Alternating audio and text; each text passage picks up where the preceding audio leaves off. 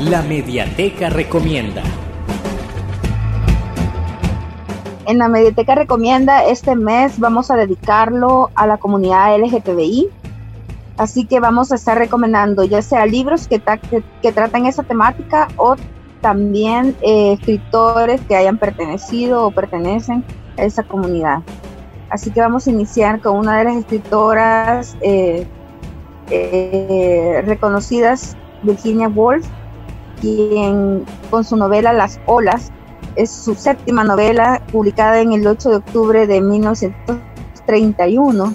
Esa novela es una novela de las más experimentales que hizo Woolf. Está formada por soliloquios de seis personajes, eh, Bernard, Susan, Roan, Neville, Jean y Luz, quien también es importante eh, ver que dentro de la novela, después de esos seis personajes, hay un séptimo personaje, aunque los lectores nunca le oyen hablar por sí mismos, sino que los monólogos que abarcan la vida de los personajes están interrumpidos por breves eh, interludios de esta tercera persona detallando una escena de costeras en varias etapas de un día, desde el amanecer hasta la puesta del sol. Este es un libro que ella trae para poder hacer conciencia de la de toda la eh, las situaciones verdad que viven ellos eh, donde son discriminados donde están señalados. Entonces ella a través de ese libro va planteando diferentes eh, problemáticas. Así que ese es el libro que traemos para esta semana las olas de Virginia Woolf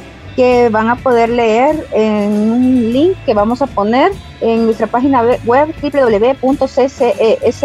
www.ccsv.org. Ahí pueden encontrar la Mediateca Recomienda, donde están también los otros libros que hemos estado recomendando desde que estamos en cuarentena.